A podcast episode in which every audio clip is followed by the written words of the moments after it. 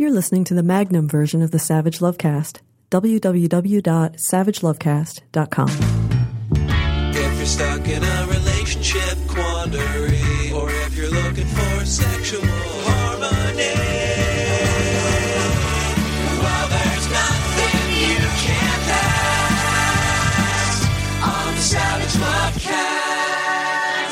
Lovecast. Those of us who are old enough to remember the grief that Hillary Clinton got during the Monica Lewinsky scandal, the grief and the criticism that she came in for for having the nerve to be married to a man who cheated on her, are a little shocked by the pass that Melania Trump is being given. Melania Trump isn't being asked any questions about l'affaire de Stormy Daniels or any of the other affairs or all of the women that Donald Trump sexually assaulted or is alleged to have sexually assaulted. Actually, I think Melania Trump was asked about that and she called them all liars, and that is the end of that. But if this were happening to Bill and Hillary Clinton, that Bill Clinton had paid a porn star $130,000 before the election to keep his mouth shut, half of the news stories in the Washington Post, Maureen Dowd at the New York Times would be dedicating so many column inches, acres of column inches to the question of what did Melania know and when did she know it and why is she staying and what is she thinking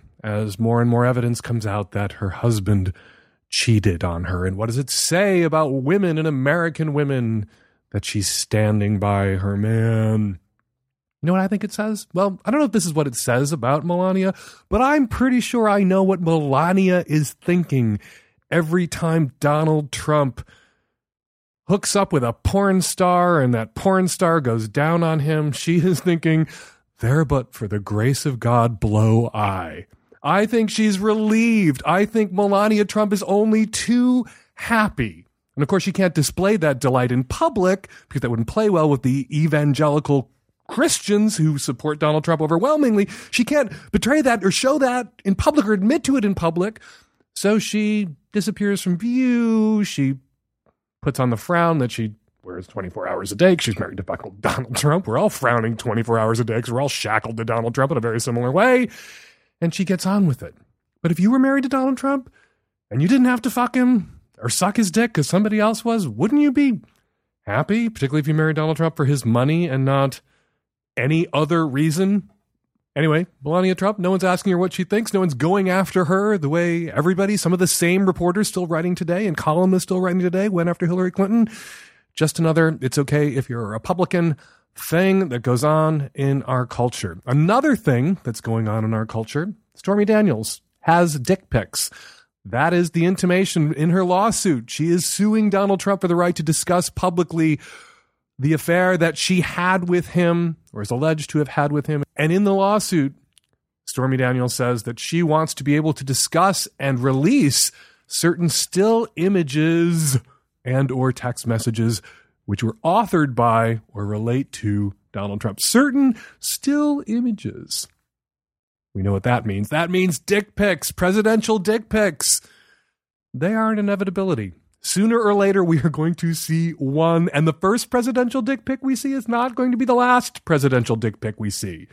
Because young people and old people routinely swap dirty texts and dirty pics, and some of the young people who are right now in high school or college swapping sex and dick, pussy, ass, tit pics with their lovers, best practices, or with strangers, not okay, are going to grow up to be president one day. And some of the people our future presidents are swapping dirty sex and pics with right now are going to grow up to be bitter exes by the time the oath of office is administered. And yeah, one day we're going to get to see the first junk. And that first presidential dick pic or pussy pic or ass pic or tit pic is going to be a huge scandal. It is inevitable. I think it's a little like pot. We've talked about this before. 30 years ago, a single photograph of someone smoking a joint had the power to derail a Supreme Court nomination.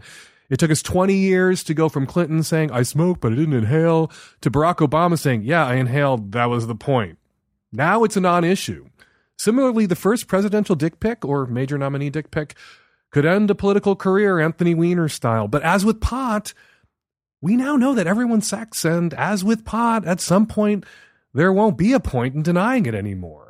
And just as we now regard a politician who claims to never, ever, not even once have smoked pot, we regard that politician with skepticism because they're either lying or they were complete social misfits.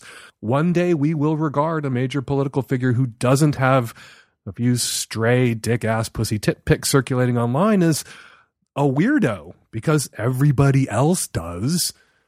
But to get to the yes, I inhaled stage, yeah, that's my dick pic Jake Tapper, so what?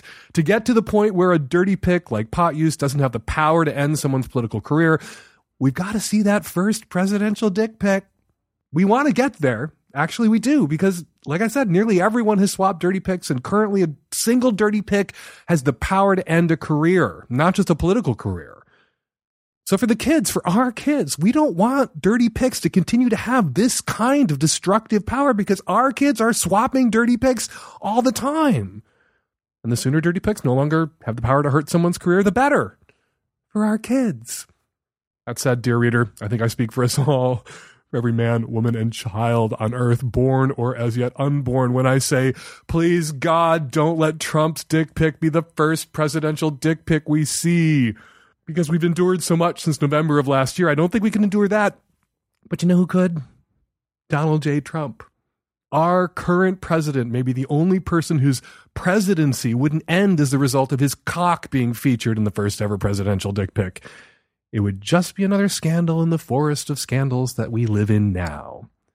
Really, the only benefit to Trump's dick pic being featured in the first presidential dick pic we all get to see is that it could really shorten the process with the help of Fox News, congressional Republicans, and evangelical leaders, Trump could take us from holy shit, that's the president's dick pic, impeach, impeach, impeach, to hey, everybody's got at least one dick pic out there somewhere, right? Sean Hannity, Paul Ryan, Tony Perkins.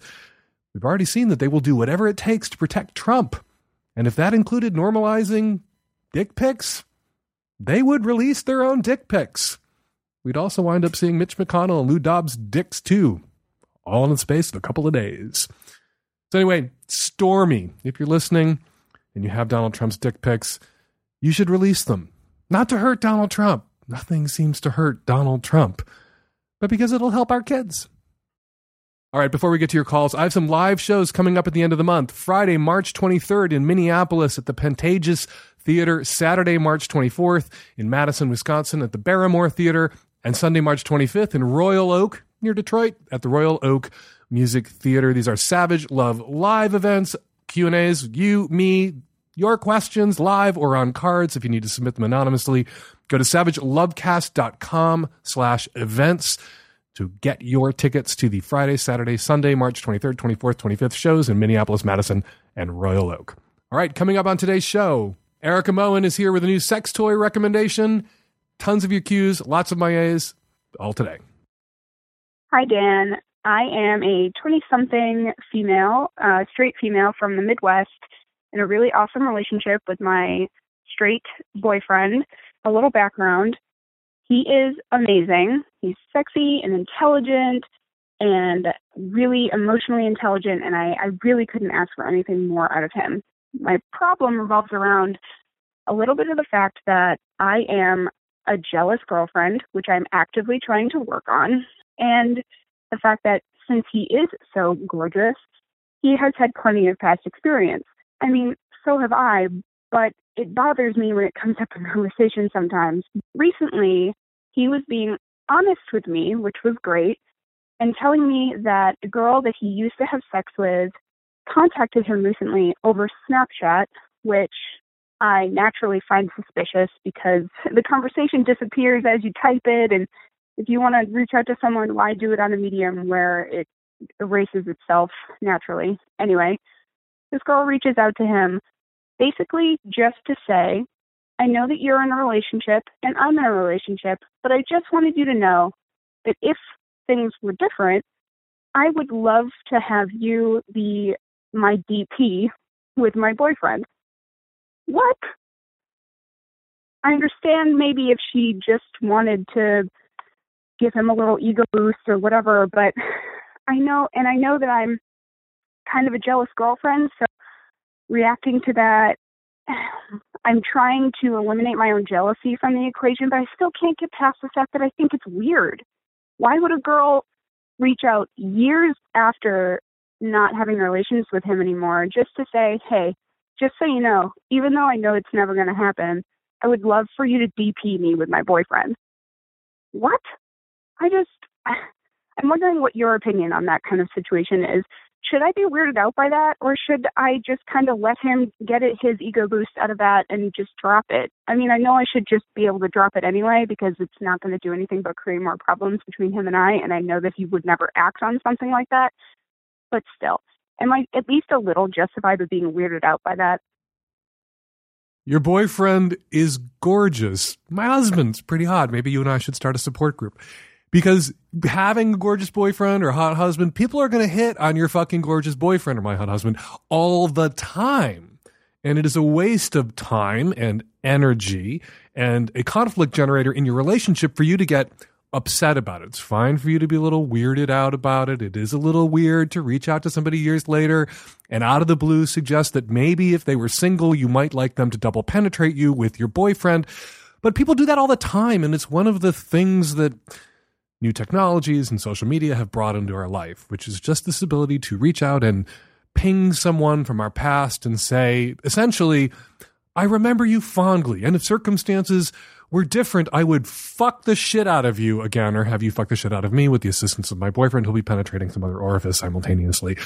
There's no point in getting upset about this. If you trust your boyfriend and trust that he's not going to act on this, you shouldn't punish him by freaking out or getting angry or spending more than a moment contemplating what just happened. Because all that happened is somebody hit on your hot boyfriend.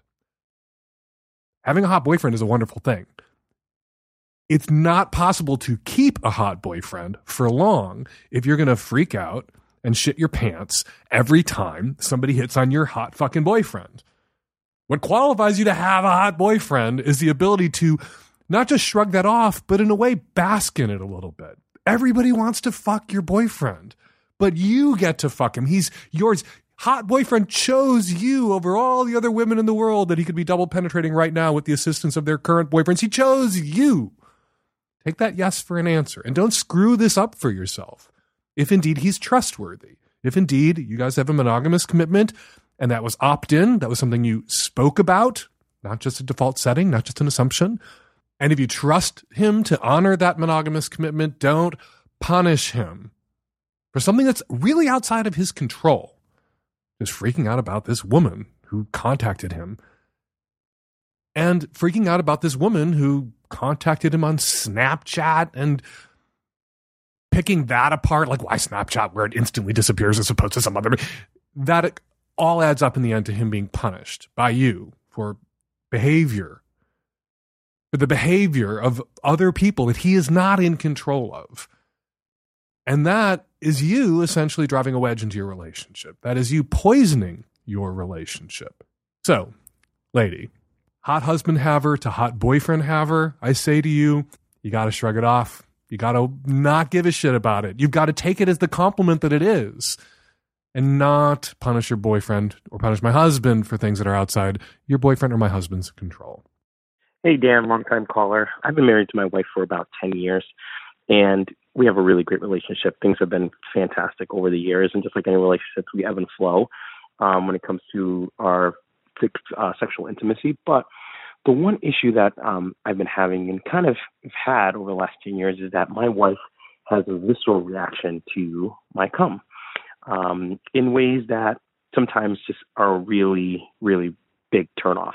So, you know, right when, you know, I'm about to come, it's like, be careful, watch the sheets. Like, I don't want to have to wash them. And it just becomes a really, really bad turnoff um, right in the part of when we're supposed to be in ecstasy, you know.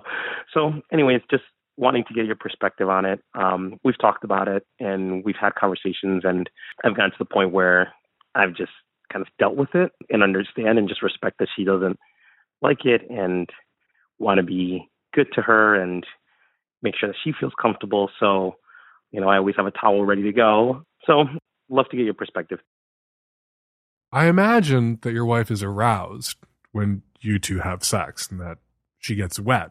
She produces vaginal secretions and her secretions get places They get on the sheet, they get on your dick, they get on your, hopefully, all over your face.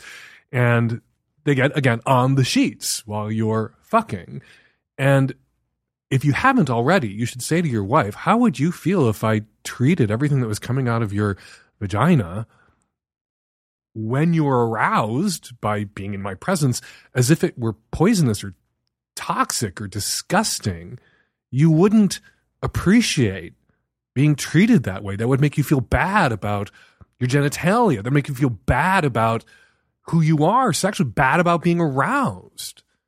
And the way you treat me and my cum, that's not nice. That makes me feel bad and self conscious about this natural function.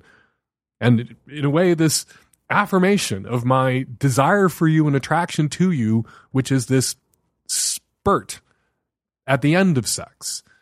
And I think you have a right to say to your wife, you need to get over this, just as you and your secretions get places, me and mine are going to get places too. And the fact that mine are concentrated and they get places all at once in a burst as opposed to a gradual kind of shellacking, which is what goes on with vaginal secretions. And just because my secretions get places all at once in a burst as opposed to your vaginal secretions, which sort of ooze out slowly, gradually, and shellac things like my face, like the sheets, you can't treat me like my jizz is toxic. You're going to have to learn how to love it. Love me, love my spunk. And if you can't love my spunk, shut the fuck up about it getting on the sheets. That would that is what sheets are there for. Sheets are there so the spunk doesn't get on the goddamn mattress. And you have it on good authority. You can tell her from some faggots that a lot of spunk gets a lot of places and it dries pretty quickly and you can sleep on it and you hardly even remember it's there until you turn the lights on and then you're like, oh yeah, it's probably time to wash the fucking sheets. But you're 10 years into this. So maybe your wife can never get over her spunk phobia. But she's going to have to at least accept that this is her problem and she needs to keep it to herself. If you're going to be considerate enough to aim when you're going to come, such a direction, such a place, onto a towel, onto her back, on some place where it's not going to land on the precious fucking sheets, then she has to meet you halfway. If you're being considerate enough to have it in the back of your head that she has a preference about where that spunk goes, then she needs to, in the moment, not remind you. That's the very least that she can do. Since you are considerate enough, and she's been hammering away at this for 10 years, and you know better than to just blow the load all over your sheets, then she needs to, when you're getting close, not bring up laundry day. When you're getting close, not make you feel self conscious about the way your body functions and the way your genitals work. She needs to shut the fuck up.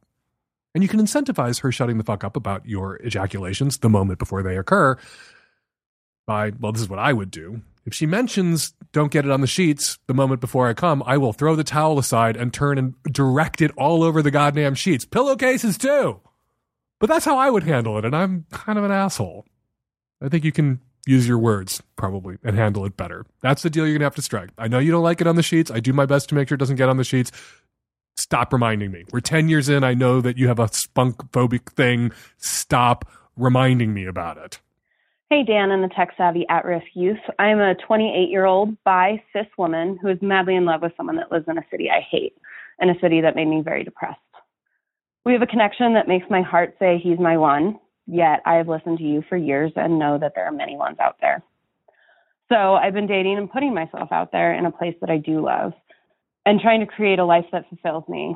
I'm with my two best friends in the world, and I'm currently unemployed and looking for a job. There's not a job tying me to either location right now. My mind tells me I'm doing the right thing by trying to do the things that I like, such as be in a place I like, surrounded by friends I love, and hopefully find a career I love. But my heart is screaming at me about what a dumbass I am for not running to this guy despite the fact that he lives somewhere I hate. So, what do I do? Do I stay in a place I do love, but surrounded by my chosen family, or do I go to a place that might be bearable for the chance at an amazing love story? Thanks. I understand hating a city. I understand going to a place or living in a place and having such negative experiences or such traumatic experiences in that place that you never want to return to that place. I feel that way about Tucson, Arizona, where my mom died. That's my only association with Tucson. Went there, when my mom was in the hospital, hospitalized suddenly, and then was there for her death. And I left Tucson and swore I would never return. And that's not fair to the good and decent people of Tucson necessarily. It's not fair that I linked those two things. My mother could have died in Chicago where we lived and I'm not never going to go home again to Chicago where I grew up because my mother died there. So it's kind of irrational and fair. My 10 years now, 10 year Tucson boycott, and perhaps I should visit there and create some new memories and new associations. And that would be my advice for you. You don't have a job where you are right now. You could look for a job where he is, potentially. And you could, if you went there and you were with this guy that you are so crushed out on and so madly in love with, create new memories and new associations and develop perhaps a new feeling about that place because you will have, hopefully, if the relationship goes well, positive associations with that location. Thanks to your new boyfriend, this new relationship. There's also the option of him moving to you. That's less actionable if he has a job, if he has things that are tying him to that place. It might be perceived as unfair of you to ask him to move to where you are, but you're certainly entitled to ask, and then he can decide whether finding a new job in the city where this woman is that hopefully he feels as strongly about as she feels about him is something he's willing to do to see if this relationship is something he's willing to do to be in relationship with you. But yeah, he's not the only man in the world. You may find some other 0.64s or 0.73s, or if you're super lucky at 0.75, some motherfucker you can round the rest of the way up to the one where you are, but finding one of those 0.63s or 0.75s so you can round the fuck up to the one, that takes work and effort. And those 0.64s and 0.75s, they don't cross your path every day. So when you meet a 0.75 or 0.77, and this guy sounds like he's up there, you don't casually toss those folks aside. There is no the one. There are lots of potential ones, but as anybody's out there dating or swiping knows, the search takes time and effort and it can be agonizingly frustrating. So don't toss aside the 0.75 just because there's other 0.75s in the world. The 0.75 that you know where that motherfucker is is a better bet than the 0.75s you haven't met yet, haven't located yet, haven't swiped correctly on yet. I forget if it's left or right because I've never been on Tinder. I would go if I were you. You also have the option of the long distance relationship, but I would go and go for just three months. Tell them you're going to come hang out, find some temporary gig, maintain your connections with your friends, sublet the place that you're in now so that you don't lose the apartment or lose the connection or lose the ability to return if indeed this relationship isn't everything that from a distance you hoped it would be. But go. And you may find that a really successful, loving relationship with a guy you dig exonerates that city that you hate so much? Hey, Dan, 30 year old from the Midwest here. I have a question about maybe you can help me identify what a term is. So, you can be in a monogamous relationship, or you can be in a polyamorous relationship. And that's like a choice you make. Now, you can also, in my head, you can be you can like identify as monogamous or on a spectrum. You're like i'm i'm only attracted to one person. So what's it called if you're out and identify that you are attracted to multiple people? Are you like poly like monogamous or polyagous?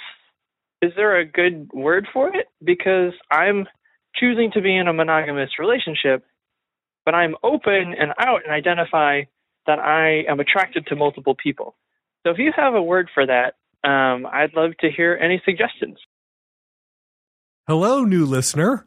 Welcome to the Savage Lovecast. We have talked about this a lot in the past episodes, shows that you've missed. I've been doing this for 10 years, so if you're only 20, you probably weren't listening when you were 10. So here goes. We're told a lie about monogamy when we're growing up.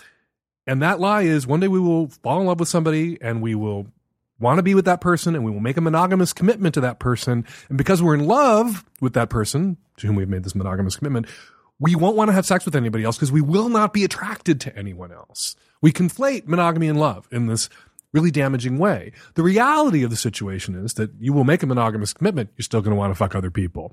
Being attracted to other people doesn't prove that you're not in love with the person to whom you made a monogamous commitment to. And the person that you've made this monogamous commitment to, the fact that they are sometimes attracted to other people isn't evidence that they are not in love with you. If we define love and monogamy, if, if we merge those two terms, we destabilize our, a lot of our relationships because people waste a lot of time policing each other when they're in a committed monogamous relationship for evidence of what both should just accept to be true. Of course, your partner is sometimes attracted to other people, just as you are.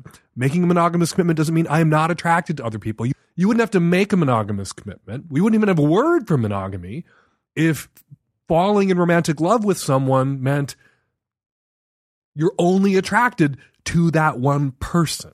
So the the word you're searching for here, where you are in a monogamous relationship, but you acknowledge and are willing to publicly acknowledge that you still find other people besides your partner, to whom you've made this monogamous commitment, attractive. The word you need there is you're a fucking human being. You're a vertebrate and a biped. You're a mammal. You're you're alive. And yes, of course, you're going to find other people attractive. You wouldn't have to commit to not fucking other people if being in love meant you didn't find anybody else attractive. Ah, so you don't need another, we don't need another goddamn term. We don't need to throw more gasoline on that roaring fire. We don't need polyaffectional, but monogamous. We just need monogamous. You're in a monogamous relationship. You guys don't have sex with other people. You would sometimes like to have sex with other people. You sometimes maybe fantasize about having sex with other people. Sometimes when you're having sex with your partner, who you love very much, you're thinking about other people that you would also like to have sex with, but you don't have sex with other people because you have made a monogamous commitment. And your desire sometimes to have sex with other people, your attraction to others, isn't proof that you don't love your partner. It isn't proof that you made a monogamous commitment in error. It is proof that you are human. Hi, Dan. I am straight female, age 46, and I'm somewhat recently out of a 13, 14 year of loveless marriage. And since getting divorced, I have in the last six months hooked up with a man who I'm quite taken with. Um, my question is this I have, for the first time with him, had a orgasm while being vaginally penetrated with no hands on my clit. So it, it happened twice within, I would say, uh, less than a 24 hour period. Both times were mind blowing. Both times, uh, it has never happened to me before. And as a result of that, since then, we have had sex a number of times that have not resulted. I, I've yet to been able to repeat that. But what I will say is that sex since then has changed. It's like a switch has been flipped and it feels kind of amazing. And it hasn't led to an orgasm, but it's like a totally new sensation. And it doesn't seem to matter what the position is, that I still feel this like amazing, like the only way I can describe it is like this, like I had this like crazy, crazy itch and I'm just getting the best scratch of my life. So my question is this, like what happened? What what changed? I, I feel very connected to this person. I feel in love with this person and I feel like he loves me. And I'm wondering is it emotional that caused us all to happen? Is it physical? Did something physically change when I had those orgasms? Yeah, it just feels like kind of crazy that there's been this like biological change about how I feel about sex now versus before those orgasms. So uh, I was a little confused by your, your your question. You had amazing sex with the new guy that you're totally in love with. You came hands free, look ma no hands. You had orgasms without touching your own clit during the sex, and that's never happened Right. for you before. Exactly, or him touching. And ever Right. since, like sex seems to exist on some higher plane. Even when you're not coming during sex, you're enjoying it a new way. Absolutely. It, You- totally, regardless of the position. So I can be having it with him on top, with myself on top, from behind. Anything it has changed the feeling of sex. Is, isn't it obvious? Isn't it obvious what the what the deal is here? You had a- a 14 year Love? loveless marriage, and you had a lot of fucking sex with somebody you weren't into that left you feeling probably Yeah. like a used Kleenex or a fleshlight on the floor after he was done. And now you're having sex Yeah. with a guy you dig who digs you, and your body is engaged in a way now that it wasn't engaged before. You know, we can will our bodies to do things and to go places and to, to perform moves that we're sort of eh, indifferent Right. about or just hoping to be done Yeah. with soon. And our bodies are going Right. to like pull back from us a little bit when we're, you know, having that kind of dutiful sex, which sometimes happens in relationships, even loving ones. You're like, ah, they're horny. I'm going to take one for the team. When are we going to be done? Right. But you're now having sex, sounds like for the first time in decades, with a dude you really like. Well, well, so here's the deal. I mean, yeah, that is absolutely true. And my marriage leading up to this relationship was basically sexless. So there was not a lot of there was not a lot of sex. hmm The sex that was there was less than good. But why is it that there is a physical like I, to me I just can't get my head around that there's some physical change. I mean, yes, I'm I feel like connected to this person Mhm. on you know a much deeper level than I have with any when with anyone else really the- my- with any previous relationship. But that physically that there is a change. Well, it could be his dick. But it what it didn't happen until uh, so we've been we've been seeing each other for about six months. Mhm. It did not happen until after these orgasms. The, the, the, the whole body sensation. The whole body feeling. Well, you yeah. now associate him uh, and, and sex with Yeah. him with this sort of increased orgasmic capacity or, or, or ability. Right. And, you know, people talk Right. about whether, you know, dumb people talk about whether uh, a woman's orgasm is vaginal or clitoral. They're all clitoral. It's all about the clitoris. Right. It's that sometime with the right angle uh, or the right girth Yeah. or shape of dick, a guy is able Yeah. to provide a woman or somebody who has a vagina. Not all women have vaginas. Not all vaginas have women. Right. Provide that person with uh, enough clitoral stimulation without directly engaging the, the, the head of the clitoris, the exposed glans. Right, And, give her a clitoral right. orgasm that was sort of manipulated from inside and around the rear of the clitoris, coming at the clitoris from a different angle. Yeah. With that dick. And that can just be about bodies and positions and the grind Yeah. and technique that's Yeah. intuitive and not something he's like a move he's busting out that can like induce a vaginal orgasm in any woman. Because just Right. like dicks come in different shapes and sizes, so do twats, so do vaginas, Right. so do, so do clitorises. Right, Like right. the clitoral tissues that that organ is is massive, and, and it's as different Yeah. from woman to woman as a, as dicks are from man to man. And there can just be Right. sometimes magic where the right dick meets the right clit and the right vaginal canal, and boom, Yeah. somebody who in the past, Yeah. and there's no, there's nothing wrong with this. Uh, uh, an orgasm when a, a woman is being fucked and she plays with her own clitoris is just as legitimate and just Right. as pleasurable as these other orgasms that you have now experienced. But that can, you know, if you have that kind of like sudden revelatory magic experience with someone where it's just kind of Yeah. transcendent in that moment and you just feel this Right. like yeah. capacity you didn't know that your body had awaken within you, then, you know, those are powerful endorphins. Those are powerful Right. rushes of hormones. And it's a powerful Right. association you've now made with Right. this guy and how he Yeah. made you feel at that Yeah. moment. And you carry that association Yeah. and that feeling forward with you into your future sexual experiences with that person. Yeah. Yeah. Yeah. It was mind blowing. It was like nothing I'd ever experienced having that orgasm. And I feel like like like all like, the orgasms I've had since then with um, just through masturbation have kind of paled in comparison. like I feel like it, it's like given me this whole new perspective on like what an orgasm is. Like I asked a friend, "Have you ever had this?" And she's like, "I think so." And I was like, "Then you haven't." if you if you're saying I think so, that means no. Well, but maybe maybe your You friends' know, like- orgasms have all been like this always, so she doesn't have the same Right, of reference. well- like if all of hers have been uniformly awesome, she can't then see a progression from eh okay to amazing if they've all Right, been amazing. I know. I'm like, seriously, the universe took 46 years to show this to me. But aren't you what glad? The hell? Like there, there are the perks. I know. I am 53 years old. There are the perks of youth, Yeah. and I remember them and I recall them. And Yeah. there are the perks of Yeah. right fucking now and discovering some new kind of person you're attracted to, new kind of sex act that works for you, something new that just like Yeah. blows up your junk and blows your mind. Yeah. And, to, and to know that you can still find those things in your 30s and your 40s and your 50s, that is yeah, that's pretty awesome. it is awesome. And, and it's nothing Yeah, that you don't yeah. look back then at your 20s and say, oh my God, those years sucked. There were perks and benefits Right. that you enjoyed in those years that you can't tap into anymore, just as I can't anymore.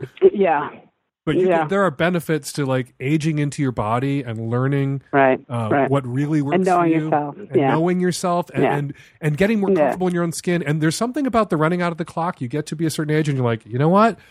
Time's running out. I have I have like 15, Yeah. 20 more good years left, and then I am dead. And so, yeah, yeah. what is it that I want? What is it Yeah. that I haven't experienced? What Yeah. is it that what is it that I'm afraid of that I, I never let myself do that I always kind of wanted to do? Now's the fucking time yeah, and that can release Yeah. you in ways not just to do this thing or that thing but release you physically it can liberate you yeah, and maybe that's what's happening with you I, I- I can't i can't tell you for certain exactly what happened physiologically emotionally uh, uh, you know, with your erotic imagination all i can say to you is congratulations how awesome right, right, right. And and and no need to like insanely overthink it. I guess you know, like just I'm just it's. It's Just- amazing. And it was just so, like, it was so amazing that it happened. And then the more amazing part is, like, that I'm, like, continuing to have sex with this man, but in it, but it's changed, right? But Mhm. it's, but it's, like, so, it, it's like nothing I've ever experienced. you two took it And to a, it's- hi- a it's new incredible. level and I know. this is your new Yeah. normal and you know what there are Yeah. you, there are other levels you will get to. This probably isn't the end of new experiences and mind blowing new connections and associations. And congratulations and all all power to your magic Yeah. fucking pussy and the, new, and the new groove you caught with it. Um, I'm going to call it my magic. What'd you call my magic powerful pussy? Your magic fucking pussy. It's always me and the f bombs. That's always my qualifier, my adjective, my adverb. It's my everything. Fuck, fuck, fuck. Congratulations. It was really lovely chatting with you. All right. Thanks for calling back. Hi, Dan. I've been reading you since the Hey faggot days, which means I'm old. I'm um, mid 40s, straight, and I've been married for a long time, like almost uh, 20 years, and have teenage kids in the house. Uh, my wife, after a lot of dithering about it all, has decided that uh, she prefers the company of women and uh, is going to be dating women from this point forward. Uh, we have agreed to have a companionate marriage for the foreseeable future. Like I think until the kids are out of the house, which I'm totally cool with. That's uh, definitely the right way to do it, logistically and financially and all that. But I've got a question. I'm about to leave town for a month to work in a different city, and I would like to hook up and get laid. And I just don't know how to go about doing it. Do because I haven't really dated in you know a couple of decades now. And I know all kids all these days are using the apps for these kinds of things. And is that something that works for old guys? And what's the etiquette surrounding it? How, in the sort of post meeting people in bars days, does a out of the game old guy get it back into it? I've been writing Savage Love since the Hey Faggot days, so I'm older. Yeah, old people like you, like me, can and do use apps. Uh, it's interesting and perhaps a little revealing when you start talking about who's on apps, kids these days. Well, there are middle aged married people on apps. There are sometimes middle aged married people in your circumstance. You, if you are just honest about who you are, married, companionate marriage, wife and I no longer have sex. Wife actually came out as lesbian, staying together for the kids, looking for someone in a similar circumstance who'd like some companionship, going to be in town for a month, and just put that out there. Put exactly who you are and exactly what you're looking for and exactly what your situation is out there. And the odds that you'll find someone who is in a similar circumstance and might enjoy your company and your companionship and your ability to empathize with their circumstance pretty high. There are a lot of people in marriages that are now or always were companionate and who have the freedom to seek sex outside their relationships. And there are so many people in this circumstance that it's a little mystifying that people are often really shy about sharing these details because they worry that single people aren't going to respond to them. And it may not be a single person that you're after. You are not a single person yourself. You are married, companionate, married. And wouldn't it be better for you to find someone who could understand exactly where you're coming from and exactly where you're at because they're in a similar circumstance themselves and they're not going to make the kind of demands on you that a single person might make because they're not looking for a life partner. They're not looking to replace the person that they're married to that they wish to stay married to in the same way that you wish to stay married to your wife for the time being. So, yeah, put yourself out there, put yourself on an app, tell the truth. Also, get out there although most people, most new relationships now begin online, a significant percentage, 30, 40%, people still meet the old fashioned way in bars, leaving the house, going places, doing things. If you're going to hit on somebody in public, you want to be in a place where by entering that place, people are inviting a little social contact and mixing and conversation to see if something might spark. Don't approach pretty ladies on the bus. Don't approach pretty ladies on the street. Don't bother people. But if you're out of town for a month and you're employer is putting you up in a nice hotel, hang out in that hotel bar. If there's a bar at your hotel, if there isn't a bar at your hotel, change your reservation. Make a reservation at a hotel with a bar. You will meet women. You may even meet a single woman who's just in town briefly, as you are, but up for something, or you may meet a married woman who's in your circumstance. We're going to take a quick break from your calls to speak with Erica Moen. She's a queer cartoonist at the comic book studio Helioscope in Portland, Oregon. Together with her husband Matthew Nolan, she draws Oh Joy Sex Toy, a weekly comic all about the wonderful world of sex and all about the wonderful world of sex toys. And she comes on the show every once in a while to recommend a new sex toy for all of us. Hey, Erica, how you doing? I'm doing really well. How are you? Great. Thank you for coming on the show again. So, what do you got? Okay, this time I have the Pierre by New York Toy Collective and it is a packer, which it's a soft though. And what usually people think when they hear packer is like, oh, a hard cock that you use as a strap-on pegging tool that you use to fuck people. And a packer, just like a soft pack, is it's still a cock that you you strap on, but it's soft, as soft pack kind of implies. And it's for just kind of like your your day to day having a penis business instead of like I'm gonna go have sex right now. It's just like I'm just gonna wear a cock today and I don't need to have a raging boner and uh, it's lovely. and, and why would someone wear a soft cock? Why would someone pack? why wouldn't someone wear a soft cock? Okay, so I am a cisgender woman, and most people who are going to be wearing packers are going to be kind of uh, what's it called? Something of masculine, left of masculine. Transmasculine guys, or transmasculine folks yeah, trans masculine or people who are kind of like more gender queer or who who just don't like identify as a cisgender woman, mm-hmm. um, but who also still want a penis. And um and I am a cisgender woman, and I just like the way it feels. It just feels nice in my underwear, and like there's this nice heft to it, and I, I like I walk with swagger when I have it. Um, and also like my husband really digs it too, and so like that adds this extra thrill to it, and like we'll just have a day where we both have a dick and we can both just kind of like reach over and grab each other's cock every so often, like affectionately, discreetly. It, it's just nice. I've heard some trans male uh, friends who haven't had bottom surgery, who of course will strap on a, a dildo when they want to do penetrative sex. Uh, with a, mm-hmm. a, their dick, and strapping on a dildo is to strap on an erection, basically. Who will wear these these things, a soft dick, uh, at other times when they just want to feel, mm-hmm. as one trans dude I know told me feel complete mm. and, and, being able to pack yeah. at all times, uh, not just to have a boner when they need a boner, but also have a, a soft cock in their pants at other times makes them feel complete in a way that uh, bottom surgery, uh, if it's not possible for them right now, isn't able to make them feel complete. It's not possible for them ever. Some people prefer to stick with the genitals they've got that work rather than doing surgeries that are improving mm-hmm. but may or may not work. Yeah, and I just like I, I think that there's so many different reasons. Like if if it helps you feel aligned and correct and complete in your body, that's a great reason. If you just enjoy the physical sensation of occasionally having a cock that's an equally valid reason. Like there's no one reason, like there's no, no one correct reason to, to do this. Do you know what I mean? Mm-hmm. And some people might get off on it for the transgression. Some people it might be hugely meaningful. Some people it might be mm-hmm. primarily playful, and both are okay. People get to play in the, uh, yeah. the, the, the gender arena as well. I looked up the toy on NewYorkToyCollective.com on the website, looking at the Pierre right now. I could see some, but you know, a, a cisgendered straight couple where she pegs him. I could see that woman if she was going to go out with her boyfriend all night and flirt about what's going to happen to him when he gets home that night because she's going to peg his ass tonight, wanting to wear this mm-hmm. just as a kind yeah. of like teasing, transgressive, fun foreplay.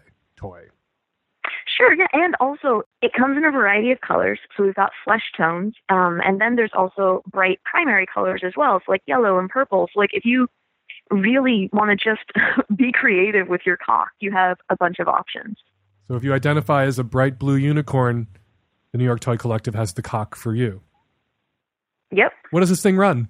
Okay, it's I think it's forty five dollars for a small size and then fifty five bucks for a regular size. And regular size is about just over five inches long and two inches wide. And uh yeah, I don't know, just tucks up nicely between your legs. and it feels good.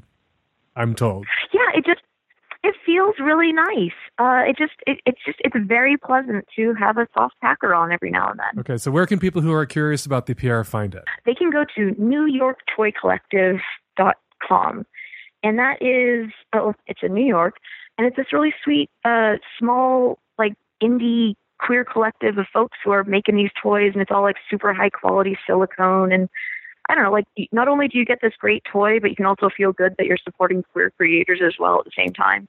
Erica Moen, queer cartoonist at the comic book studio Helioscope, and with her husband Matthew Nolan, the creators of Ojoy Sex Toy, sometimes the curators of Ojoy Sex Toy, because you guys involve a lot of other queer artists at Ojoy Sex Toy. It's a weekly comic all about the wonderful world of sex. Do check it out. Hey, Erica, thank you for coming on. Thank you so much. Hi, Dan. I'm a 28 year old woman, and I got married last year to my husband, and we have had some experience with people outside of our relationship. We've had a few experiences with other couples, and he's given me the freedom to be with another woman. However, when we got married, I said clearly, I am done with those experiences. It was a fantasy. We've talked about it, but I've always come back to that I don't want to have that kind of um, I don't, I'm done. I feel done with those experiences, and I'm happy to move forward just with him. I just want to be with him, and he's agreed to that and said that yes, he's fine with that as well.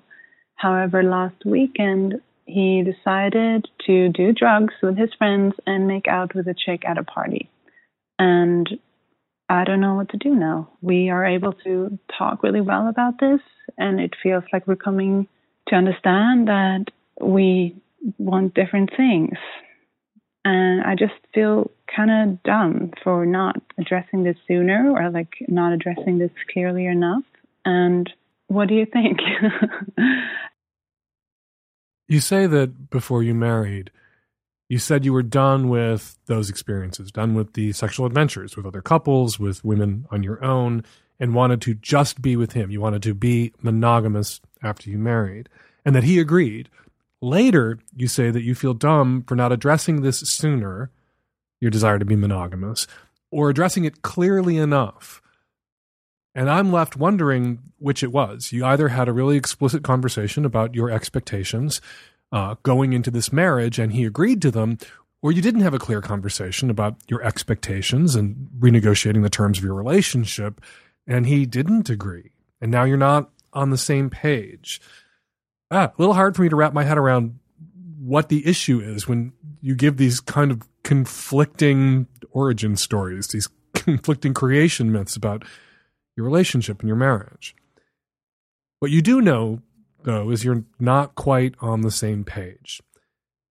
I think that generally it is a bad idea to define marriage as the end of sexual adventure because all of us have in our souls a desire for sexual adventure and variety. And if your relationship prior to marriage was characterized by a certain degree of consensual and mutually pleasurable adventuring with other couples, and you sometimes on your own with another woman, saying now we're married, now we're serious, now just you puts it in someone's head that the only way to bring back sexual adventure and variety, which was a facet of your relationship prior to the marriage, is to end the marriage. If you define marriage as a space, glorious estate where monogamy is the only right choice, where sexual adventures are somehow antithetical to what marriage means or how marriage should work, somebody whose sex life has been characterized by a certain degree of sexual adventuring and variety and new experiences and opportunities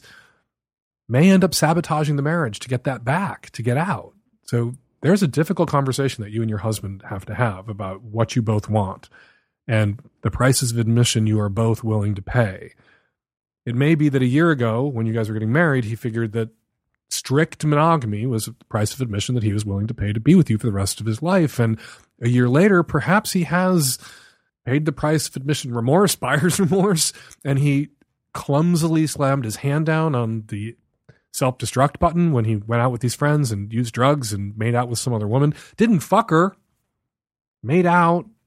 I think that an affair that includes fucking, that includes fucking on more than one occasion, perhaps, is something that a couple that really loves each other should be able to forgive and get past. Certainly, you married this man, you love this man.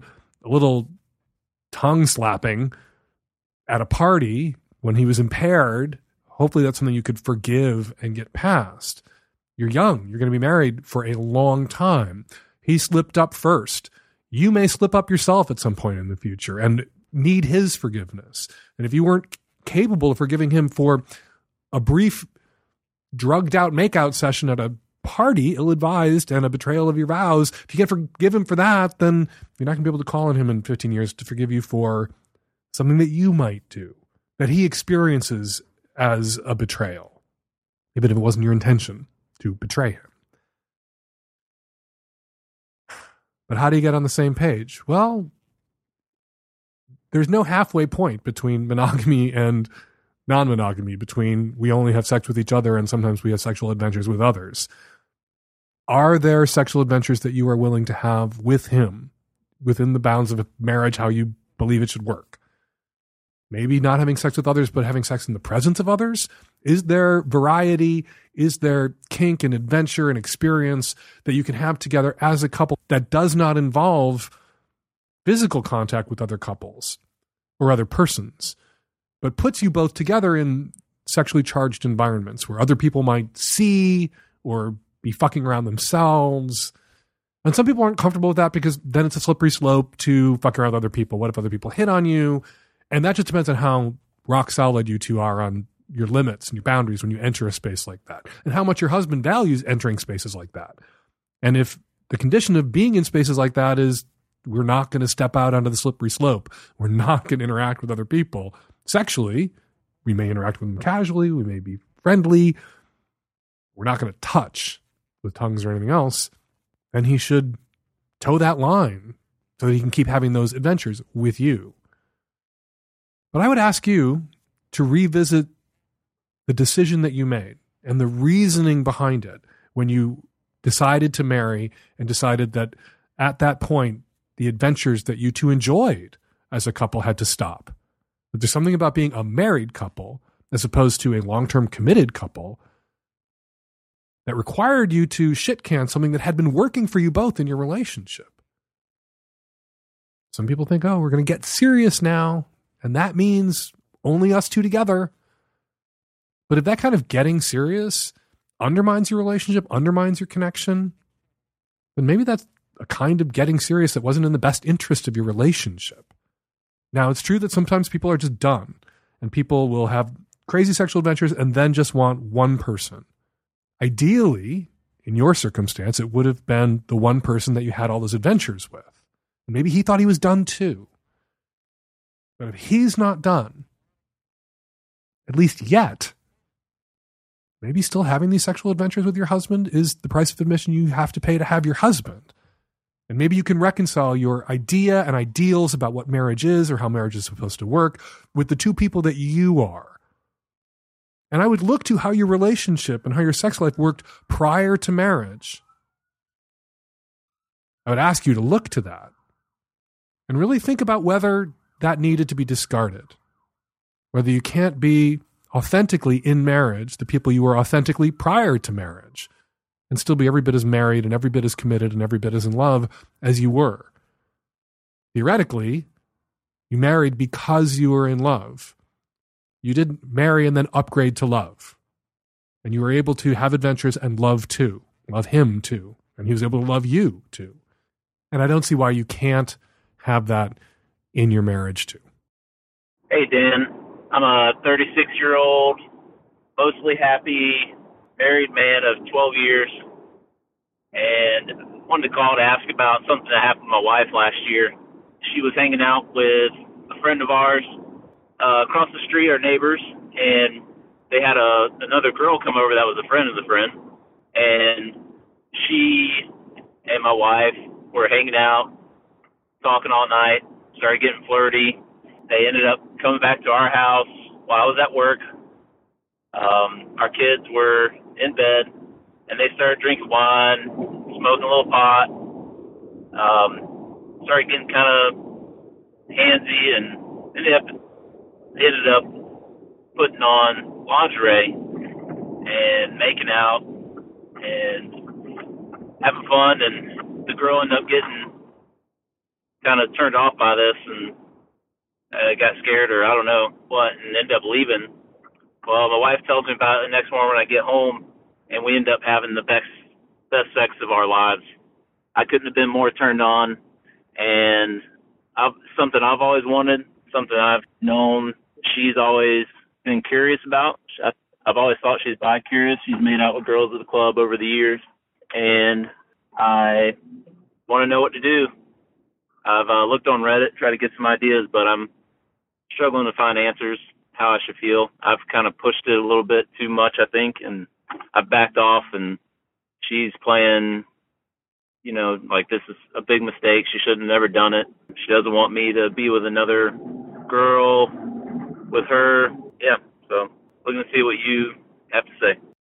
Maybe it was a mistake, or maybe mistakes were made. The evening you describe, your wife and this woman, friend of a friend who came over, where they ended up drinking and smoking a lot of pot and then ended up back at your place alone together, your wife and this other woman, and making out and trying on lingerie and rolling around a little bit and doing whatever else. At some point, that other woman f- was made to feel super uncomfortable or squicked out and left not feeling great about what happened. And I worry for her not accusing your wife of anything. There's two people who are drunk, two people who are stoned, two people who are stepping outside their comfort zones. And it could just be at some point she snapped to and was just like, ah, maybe I've always wanted to have an experience with a woman, but I'm not ready or this doesn't feel right or she's married. And there was some reason that that other woman pulled the ripcord. And I'm very curious as to what that reason might be. Your wife shared this with you, told you about what happened, and it turned you on, and you guys had this amazing sex. And this is so common as to nearly be a cliche.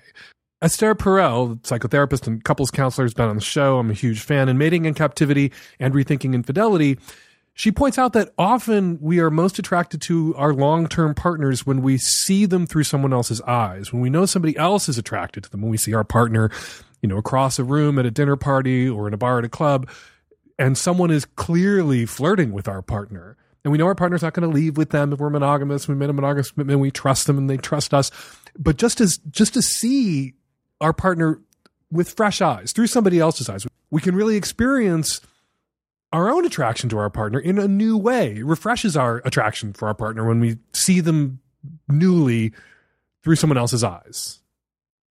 That could just be what happened here, knowing that your wife was so desirable to this other woman that they had this crazy night and experience together you may have just stepped back and taken a good look at your wife for the first time in a long time and been like, fuck yeah, she is hot. Also, the woman on woman thing, we know how that works with you straight guys, and it could be that. Probably that played a big role. And your wife's always been perhaps a little interested in women, and she she did this. And there's a lot that I can read between the lines when you get to the end of your question about it. maybe I'm putting on too much pressure, maybe I talked about it too much. Sounds like when you realized your wife would do something like this in your absence, you began to hound her to do it in your presence. And that may have made her feel uncomfortable. So here's what you do. You go to your wife one last time and you tell her, this is the last time I'm ever going to bring this up.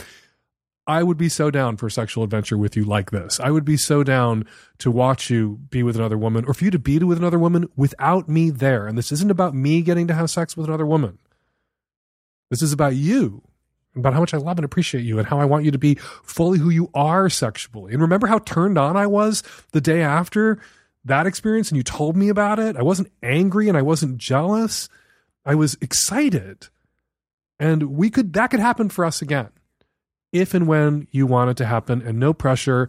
I'm just putting it out there that I would welcome this. And so if the opportunity presents itself and you want to go for it, you have my consent in advance. You have my permission in advance. If I can be there, awesome. As an observer, if the woman that you're with is comfortable with that, great. If not, I don't have to be there. I just want to hear about it later. And look how that fueled our connection. Look how look at the great sex we had in the wake of that. There's value there. There's something in it for me too. If you run off and have that experience by yourself, something that was great. And I'd love to have happen for me and for you, for us together again, if and when you wanna. And if you never wanna, all right. But then every once in a while, can we talk about that one time you did?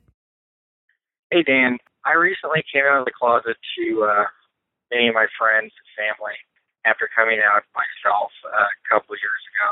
I'm a very not flaming guy.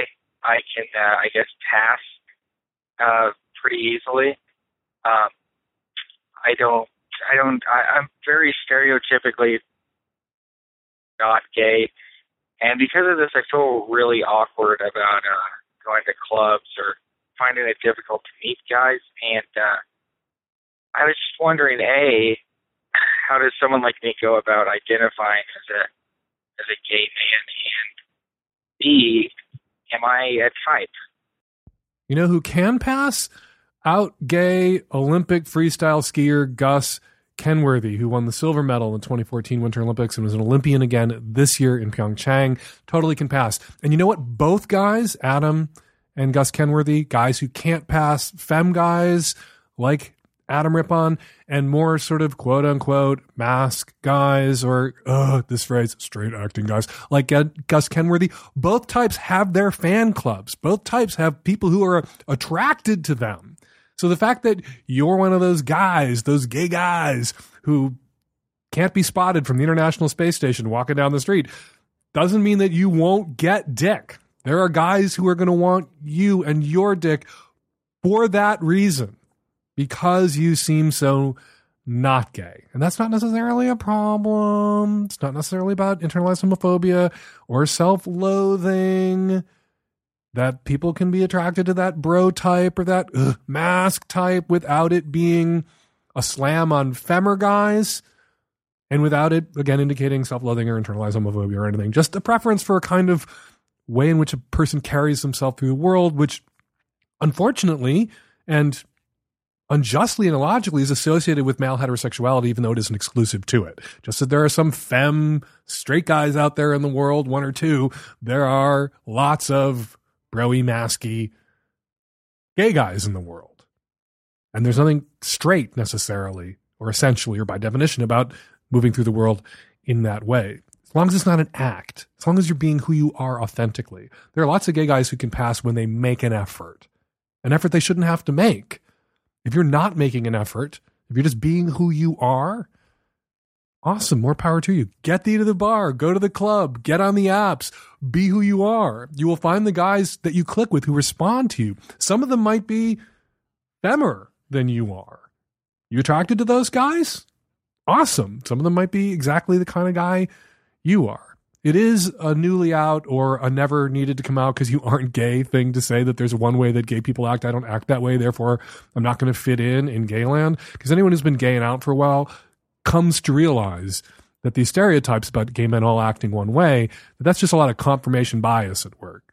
That people know that the guys who are gay are gay when they can tell that they're gay, and they therefore assume that they have perfect gaydars, can always spot the gay guy when all they're spotting are the gay guys like Adam Rippon who just read gay and the guys like Gus Kenworthy are moving through their field of vision without them perceiving their gayness because they don't have these wonderful, stereotypical, more effeminate gay traits that I find personally very attractive. So you have a lot of confirmation bias at work that will be undone if you go spend time in some gay bars and clubs where I promise you, you will meet guys like you. Plenty of guys like you, and you will come to realize that this discomfort that you feel is misplaced and is the last vestige or remnant of your life in the closet. Hey, Dan. I'm a 28 year old female in Seattle. My boyfriend of a year recently brought up the idea of buying a sex doll, one that's really anatomically correct that costs about two grand. I am a believer that sex toys aren't a bad thing. I have a dildo, I have a vibrator, there's butt plugs he uses on me. My and I have no problem with fleshlights, but with sex dolls, there's that just something about them squicks me out. I don't want to say it's, you know, I get the idea of some guy who never left living in his mom's basement, but there is a certain level of that and the hyper realistic bit of it just bugs me. He's in art school and his whole thing was, you know, you can bend it into hyper realistic positions that a, ma- a mannequin can't use. And he did admit that it would be used for fat material as well. But our sex life is good we're pretty open about that. I'd say we're pretty adventurous, and he's never suggested any issues that there's an issue, but I don't know what to do. There's a lot of talk, including a lot of talk on this very program about the coming of the sex bots. The sex robots are coming, and we discuss people having sex with robots without factoring into the discussion that some of the people fucking robots are going to also have human partners, and how are their human partners going to feel about competing with a sex bot. When we talk about fucking the sex bots, we're usually talking about a guy, although it won't just be guys fucking the sex bots, who is unattached somehow, at least in our imaginations, we don't imagine any attachments. They're just fucking a sex robot. And yet, people are going to be having girlfriends, having boyfriends, having non binary friends, having wives, having husbands, having non binary spouses and having also maybe sex with a bot every once in a while. And how are their partners going to feel about that? Sex robot infidelity, how's that going to play? Not really your question, but where your question made my mind go. The distinction that you're drawing between him using a fleshlight, which is an insertion toy for men. Men put their dicks in this sleeve, basically, the silicone sleeve with a little lubricant, and they move it back and forth and jack off into it and it simulates an orifice, a pussy or a butt, and you fuck it. And that's different somehow, I guess, because at least in his imagination, he's fantasizing about having sex with a person, even if that person isn't you and you're fine with that, because he's fantasizing about sex that involves the fantasy figure who chose him, who desired him, who has agency, perhaps but a sex doll, I guess, is arguably creepier because this is a human shaped inanimate object that has no choice, has no agency, that your partner is masturbating into a thing that looks like a human but isn't. They have this fully formed sex object in front of them. You know, our partners sometimes masturbate in us while they fantasize about someone else. It's possible they sometimes fantasize about an animate object that has no agency, desire, will or control while they fuck us. But we like to think that our partners have chosen us and we have chosen them, and that our partners would only choose to have sex with someone who had also chosen them. And the sex doll doesn't get to choose. And I guess what would, I'm working through this, obviously, thinking through your call out loud. I guess what would creep you out or creep me out about the sex doll is what it might be telling me about my partner and their preferences. That they may prefer that I was an object with no agency.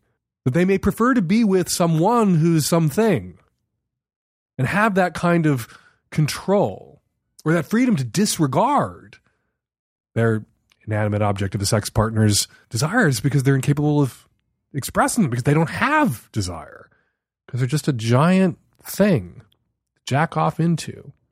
So maybe it's not the sex doll that creeps you out. Maybe it's what you imagine or intuit is going through your boyfriend's head when he'll be fucking in the future this sex doll that will live with you guys, that will compete for his time and attention with you. You, a complicated human being with agency, with desire, whose arousal he has to concern himself with if he wishes to have sex with you.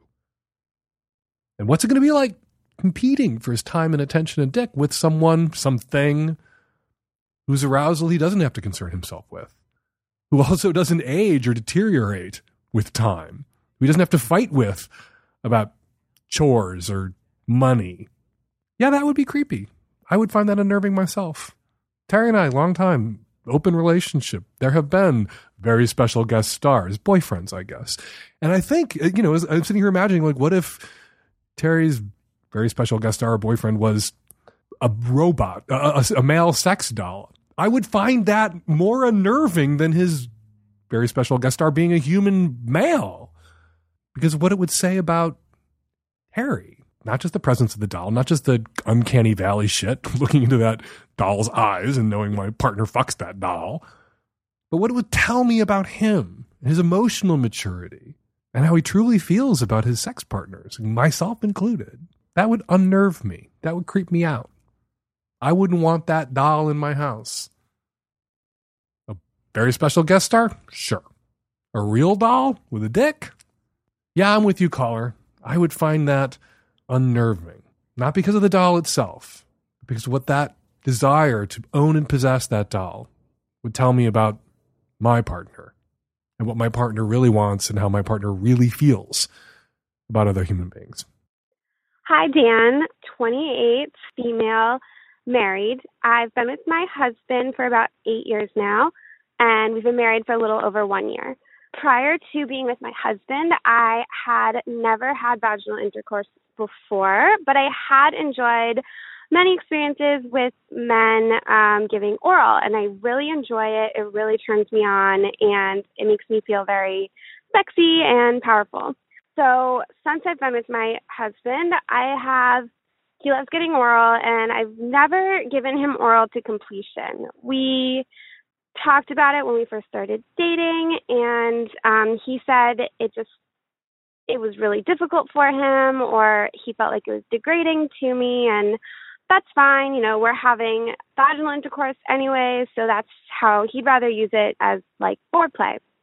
Well, sometimes because it gets me really excited, he goes down on me while I give him oral, and I get really excited and and I get excited about him coming in my mouth or on me and I get like really really close. And then a lot of times if he seems close he'll pull away because I don't know he gets freaked out and and we've tried to talk about it. And it's just become this thing where every time I get really close, I really want him to come and I tell him I want him to and he just can't. And then he gets upset and then I'm upset because I know girls don't get blue balls, but it's close to that, whatever that's called.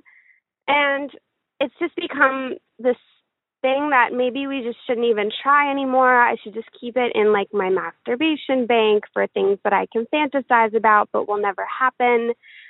Help me out. Is there any way to make this less stressful, make the stakes less high? I just I get really close and then he pulls away and it, it just seems upsetting.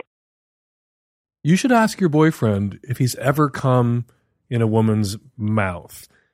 You said that when you've talked about it with him before, he objected to coming in your mouth because he doesn't want to degrade you. Has he degraded other women by coming in their mouths? Is this something that he can do with a woman that he doesn't respect, doesn't ever want to see again, isn't serious about? But he can't do it with you because he loves you and wants to be with you. And this act coming in your mouth would degrade you. This brings us back to the whole Madonna whore complex. Welcome back, Sigmund Freud. Here we are again, potentially, if that's your boyfriend's objection. There are other things that could be going on for him.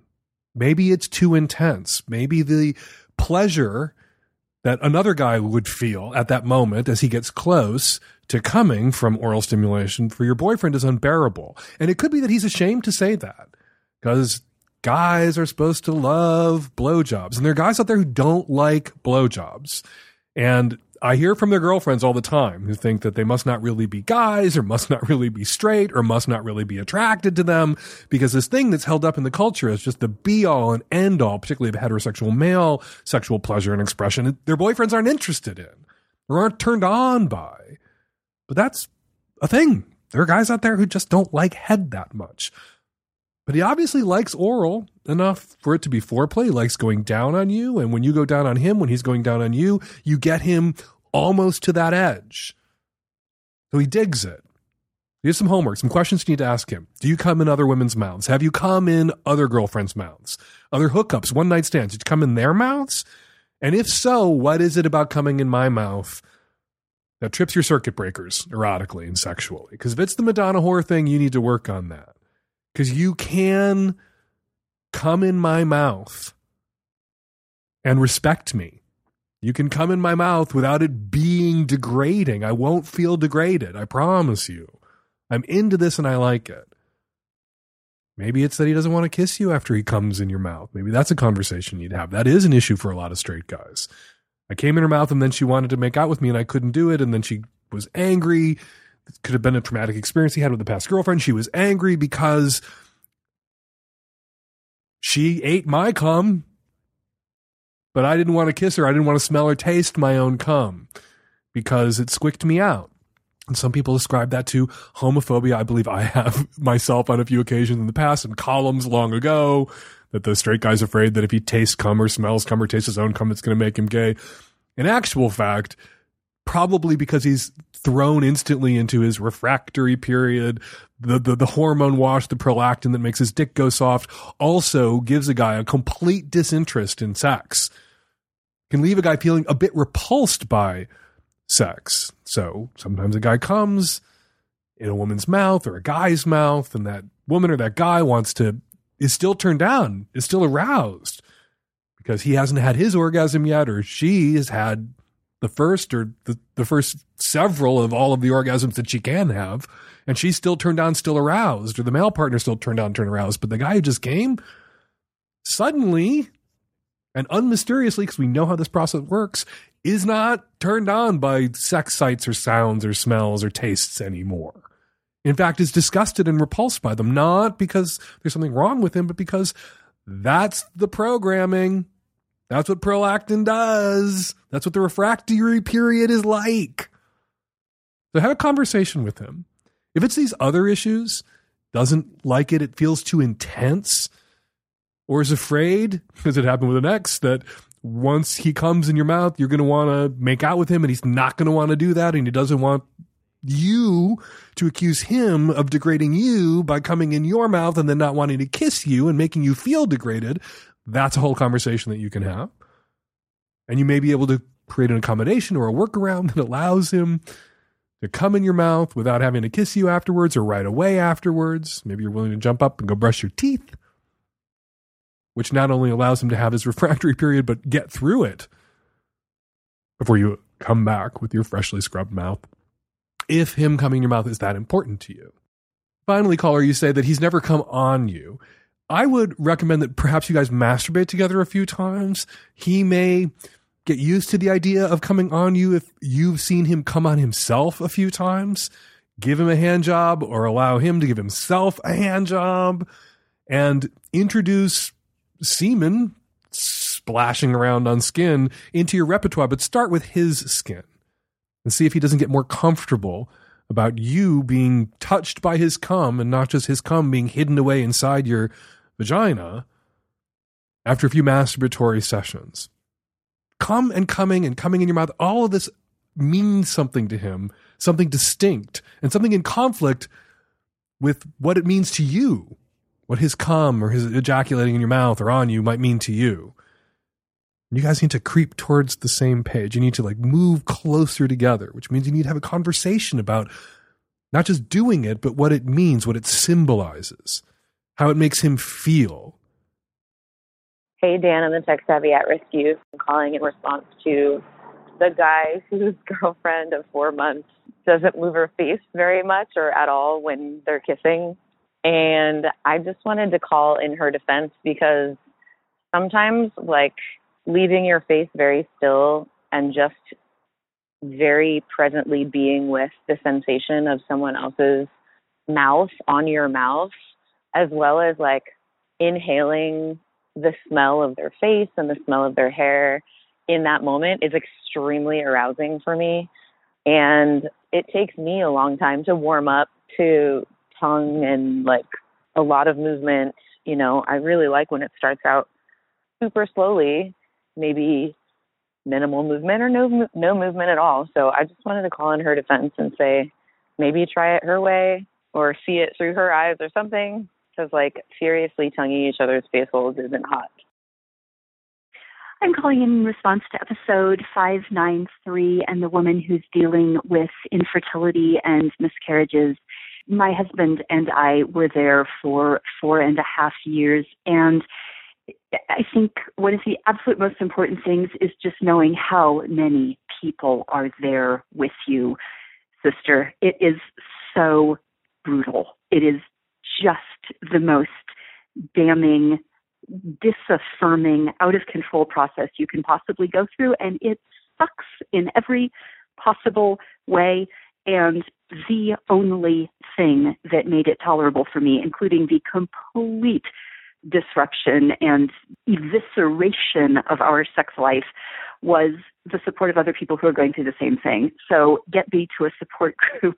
And if one does not exist, find one online. Strong community there. And if you want one in person and it doesn't exist in your city or town, hopefully you're somewhere kind of urban, start one. I told my fertility doc that I needed this, and he said, I don't think there is one in town right now. So I said, okay, here's a flyer. I'm going to be in this room at the public library at X time on X date. And four other women showed up, and by the end of that night, the five of us were in the parking lot hugging each other and crying, and I am still in touch with them 10 years later. So my heart goes out to you. Your sex life will come back and find women to talk to who are going through the same thing because you need it desperately. Oh, hi. I'm calling from Australia in response to the gun nut on episode 593. In your response, Dan, you said that Australia had had, quote, a string of mass shootings prior to implementing our tough gun laws. That's wrong. We had just one. In 1996, Martin Bryant shot 35 men, women, and children in Port Arthur. Within weeks, the Australian government had restricted dangerous rifles and shotguns and implemented strict national licensing laws. They also bought back almost 650,000 guns at the cost to the Australian taxpayer of $350 million, which we were more than happy to pay. And in the 22 years since then, guess how many mass shootings we've had in Australia? None. So if it can work for us, it can work for you. Don't say it can't be fixed, because it can. And we're going to leave it there. 206 302 2064 is the number here at the Savage Lovecast. If you want to record a question or a comment for a future show, give us a buzz. 206 302 2064. If you want to support Planned Parenthood, the International Refugee Assistance Project, and the American Civil Liberties Union, go to itmfa.org where you can order t shirts and beanies and caps and buttons and lapel pins and stickers with ITMFA on them. Stands for Impeach the Motherfucker. Already they're fun to wear out in public because people will ask you what it means and you get to tell them and you'll bond. You will bond. ITMFA.org. All proceeds, every single cent, goes to ACLU, Planned Parenthood International Refugee Assistance Project. Follow me on Twitter at Fake Dan Savage. Follow Erica Moen on Twitter at Erica Moen. That's E R I K A M O E N. Once again, those dates for my live shows coming up at the end of the month Friday, March 23rd in Minneapolis, Saturday, March 24th in Madison, Sunday, March 25th in Royal Oak. Go to savagelovecast.com slash events for tickets. Savage Lovecast is produced every week by Nancy Hartunian and me and the tech savvy at risk youth and Nancy. We'll all be back at you next week with another installment of Savage Lovecast. Thanks for downloading.